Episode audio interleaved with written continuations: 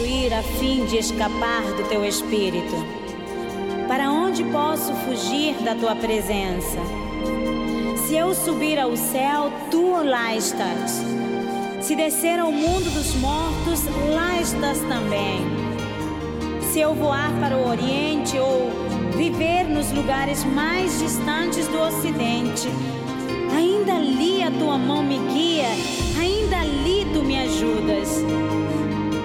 Poderia pedir que a escuridão me escondesse, que em volta de mim a luz virasse noite.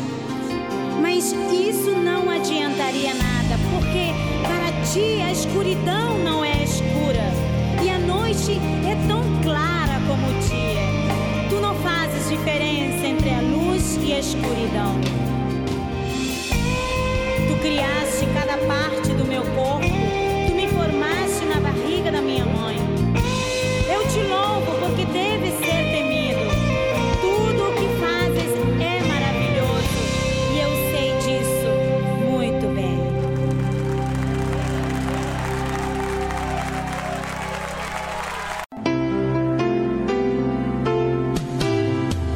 partir de agora, começa o programa Voz Batista, pela rádio Boas Novas Aracaju.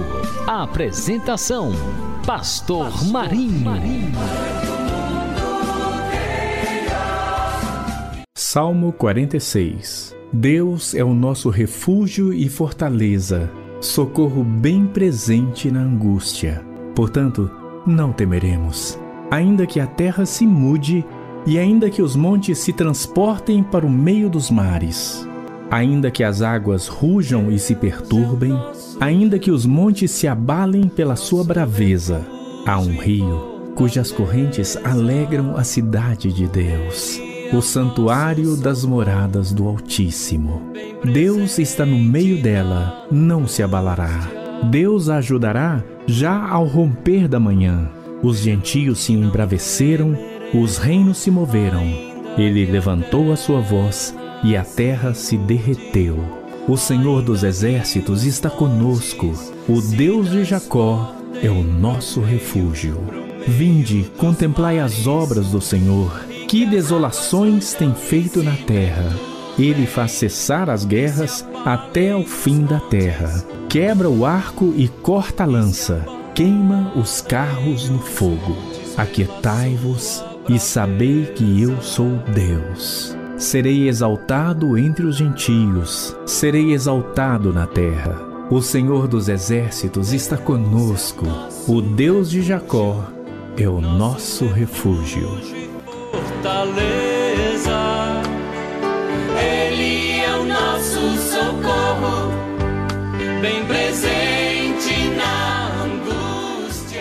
Aquele abração no coração com carinho do Pastor Marinho para você que está conectado na rádio Boas Novas Aracaju. Estamos começando mais um programa Voz Batista. E é claro, o Voz Batista é seu. Aproveite. O Voz Batista é nosso, é de quem quiser, de quem vier, de quem se dispuser a sintonizar o seu coração, porque sintonizar o receptor é muito pouco, então é sintonizar o coração e acompanhar a nossa programação. Esta programação abençoadora para você e a sua família. E hoje de um modo muito especial porque nós estamos comemorando o Dia da Esposa do Pastor. Sim, ainda estamos é, vivenciando as homenagens que foram feitas ontem no primeiro domingo de março, que é o Dia da Esposa do Pastor, e hoje, dia 8 de março, que é comemorado o Dia da Mulher. Muito bem lembrado esse dia para todas as mulheres. Sim, elas merecem. Elas foram criadas por Deus para estar ao nosso lado, para ser amada, respeitada, tratada com muito amor e muito carinho. Esse é um tempo muito difícil porque nós temos visto muitas mulheres é, sofrendo ameaças, é, muitas mulheres sendo maltratadas, agredidas, mortas, mas é o tempo em que devemos redobrar a nossa campanha de não violência contra a mulher. Nenhuma mulher merece ser violentada, maltratada de jeito nenhum. Vamos cuidar bem dessas adjutoras, dessas coisas maravilhosas, belíssimas belíssimas que Deus criou. Sim, o homem sozinho estava incompleto, seria incompleto. Com a mulher, o homem se completa. E é por isso que Deus, na criação, ele disse: Não é bom que o homem esteja só far-lhe uma adjutora que ele seja idônea. Então Deus colocou a mulher ao lado do homem para que eles pudessem se amar, se respeitar, crescer, multiplicar toda a humanidade, ter filhos, formar a célula máter de todo o organismo social que é a família. Parabéns a todas as mulheres. E o livro de Provérbios, capítulo 31, versículos 10 e 30, diz assim: Mulher virtuosa, quem o achará? O seu valor excede ao de joias preciosas. Enganosa é a graça e vaidade a formosura, mas a mulher que teme ao Senhor, essa será louvada. Mulher, reconheça que você é uma obra-prima das mãos de Deus. Você não foi formada por acaso. Você foi formada com, uma, com muito amor, com muito carinho, né? porque Deus cerrou a costela do homem, criou a mulher e dizem que a mulher é mais forte do que o homem, porque ela foi formada da costela, do osso forte.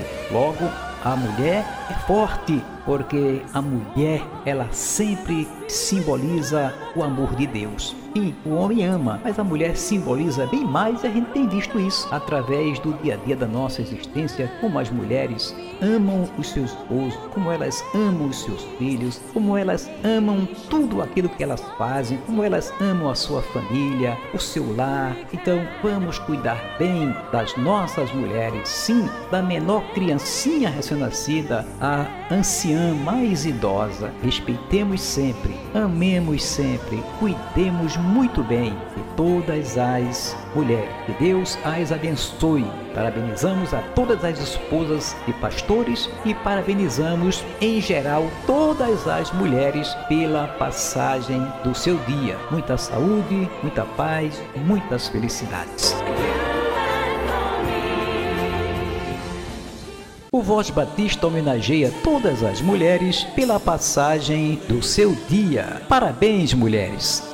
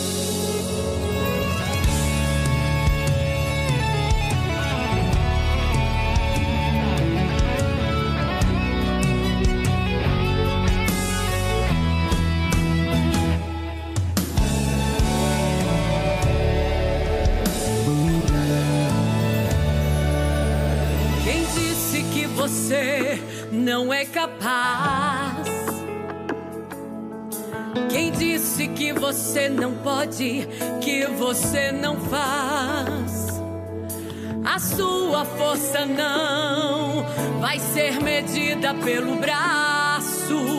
A sua força vem de dentro, vem da sua fé.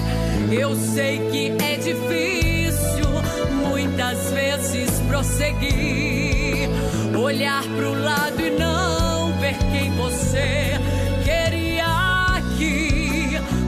continue adorando e servindo ao Senhor, pois Deus está te vendo.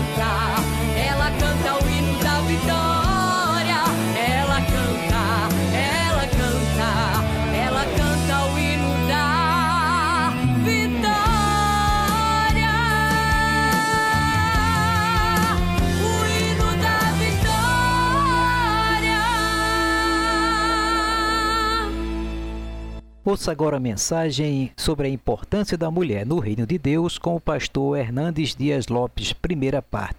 Meus amados irmãos, nós vamos abrir a palavra de Deus no Evangelho de Jesus Cristo, conforme o relato de Lucas, Lucas capítulo 8, versos de 1 a 3. Lucas capítulo 8, versos de 1 a 3. É, a propósito, hoje do Dia das Mães, nós gostaríamos de pensar um pouco hoje sobre a importância da mulher ah, no cristianismo, na igreja cristã, a importância da mulher no reino de Deus. Lucas 8 diz assim: Aconteceu depois disto que andava Jesus de cidade em cidade e de aldeia em aldeia, pregando e anunciando o evangelho do reino de Deus, e os doze iam com ele. E também algumas mulheres que haviam sido curadas de espíritos malignos e de enfermidades. Maria, chamada Madalena, da qual saíra sete demônios, e Joana, mulher de Cusa, procurador de Herodes, Susana e muitas outras, as quais lhe prestavam assistência com seus bens. Eu fiquei muito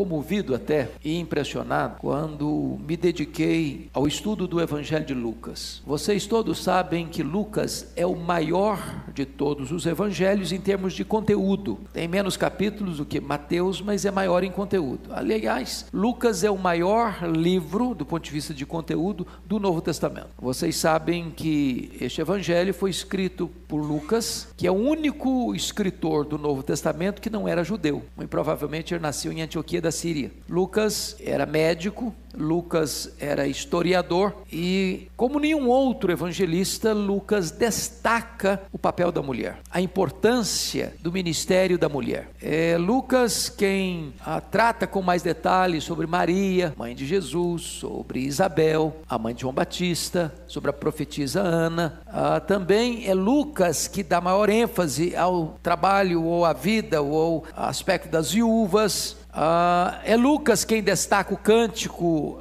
ah, corajoso de Maria, o Magnificat. É Lucas quem fala de Maria e Marta, as amigas de Jesus. É Lucas quem descreve o cuidado de Jesus com a sua mãe, Maria, mesmo lá crucificado, entregando-a aos cuidados de João. Hoje eu gostaria então de, à luz desse texto e de todo o Evangelho de Lucas, pensar um pouquinho sobre a, a importância da mulher é, no reino de Deus. Vejam comigo ah, o versículo 3, algo interessante. Está falando de Maria Madalena, ah, no versículo 2, né? E também algumas mulheres que haviam sido curadas de espíritos eh, malignos e de enfermidades. Maria, chamada Mad- Madalena, que saíra sete demônios, e Joana, mulher de Cusa, procurador de Herodes, Susana e muitas outras, as quais lhe prestaram assistência com os seus bens. Ah, essas mulheres seguiram a Jesus. E você nota que as mulheres que seguiram a Jesus foram mulheres primeiras ou curadas por ele ou libertas por ele. Então, aquelas pessoas que são impactadas com a intervenção de Jesus na sua vida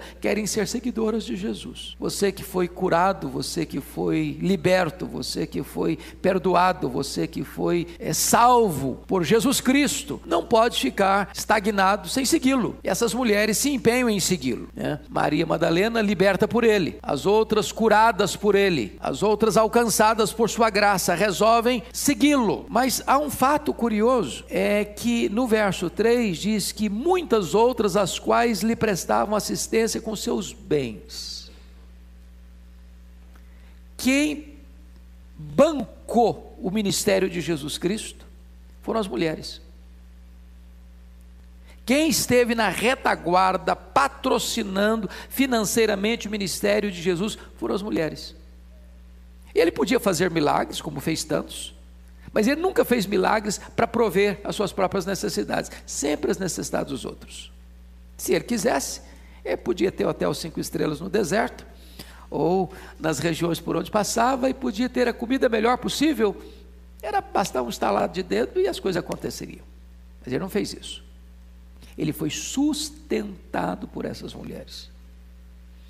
E é curioso que o texto nos informa, notem comigo, no verso primeiro, aconteceu depois disso que andava Jesus de cidade em cidade, de aldeia em aldeia, pregando e anunciando o evangelho do reino de Deus, e os doze iam com ele.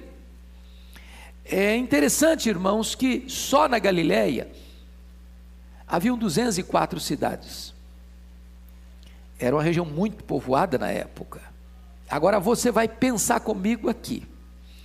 Está escrito aí que Jesus ia de cidade em cidade, de aldeia em aldeia, pregando, e os doze iam com ele. Então pense comigo aqui. Jesus mais doze são treze. Tem três mulheres aí citadas pelo nome: Maria Madalena, Joana e Susana. Então, se são 13 mais 3, 16. Mas o verso ah, de número 3 nos diz que muitas outras também iam com ele. Eu não sei quantas são muitas outras. Mas pense comigo um pouquinho. Jesus mais 12, 13. Mais três mulheres citadas pelos nomes, 16. Mas muitas outras, não sabemos quantas. Vamos imaginar aí 30, 40 pessoas de cidade em cidade, de aldeia em aldeia. Iam patrocinando. Então devia ser aí um grupo de 30, 40 pessoas, pelo menos. Não tinha hotel, não tinha restaurante, não tinha toda a infraestrutura da sociedade contemporânea. E essas mulheres iam bancando Jesus, o ministério de Jesus, patrocinando toda a estrutura de hospedagem, de alimentação, de logística. Na verdade, os homens não são muito bons nisso. As mulheres têm muito mais habilidade nisso. E Jesus nota em vocês que, sendo Ele o próprio Deus, o Filho de Deus, de cidade em cidade, aldeia em aldeia, nessa agenda itinerante de pregação e de ensino, vai caminhando. E as mulheres vão com Ele e com seus discípulos, com seus apóstolos, bancando financeiramente, sustentando financeiramente. Eu acho isso magnífico. Porque quem está sustentando o ministério de Jesus não são os grandes líderes, não é o sinédrio judaico, não são os ricaços de Jerusalém, da aristocracia religiosa. Quem está bancando o ministério de Jesus são essas mulheres, que foram alcançadas pelo ministério dele, abençoadas pelo ministério dele, que estão junto com ele de cidade em cidade, de aldeia em aldeia. Parece-nos até mesmo que as mulheres são mais abnegadas que os homens, mais desprendidas que os homens, até mais generosas do que os homens. E isso se retrata e se revela aqui no ministério de Jesus. Mas eu chamo a sua atenção para um outro fato muito interessante. Depois que Jesus faz esse trabalho de itinerância, de cidade em cidade, de aldeia em aldeia na Galileia, ele diz para os seus discípulos, e essas mulheres estão junto com os discípulos nesse momento, que era necessário que ele subisse para Jerusalém, fosse entregue nas mãos dos principais sacerdotes, para sofrer muitas coisas, ser crucificado e morto para ressuscitar o terceiro dia. Bom, ao escutarem essas mulheres essas coisas, então chega o momento de Jesus subir para Jerusalém na época da Páscoa, onde cumprir-se-ia essa agenda de Jesus ser preso, ser crucificado. E essas mulheres, notem vocês, são da Galileia, são do reino do norte, lá da parte norte, lá da parte ah, mais habitada da região. E diz o texto que essas mulheres sobem com Jesus para Galileia, para a Judéia, para Jerusalém, mesmo sabendo que ele está subindo para morrer. Olha aí que aí tem um princípio de abnegação. Elas estão servindo a Jesus mesmo quando ele vai para Jerusalém com o propósito de morrer. Mas aí, peço que você, com a Bíblia aberta comigo, eh, observe ah, no capítulo 23 de Lucas, ah, versículo 49. Olha aí, por gentileza.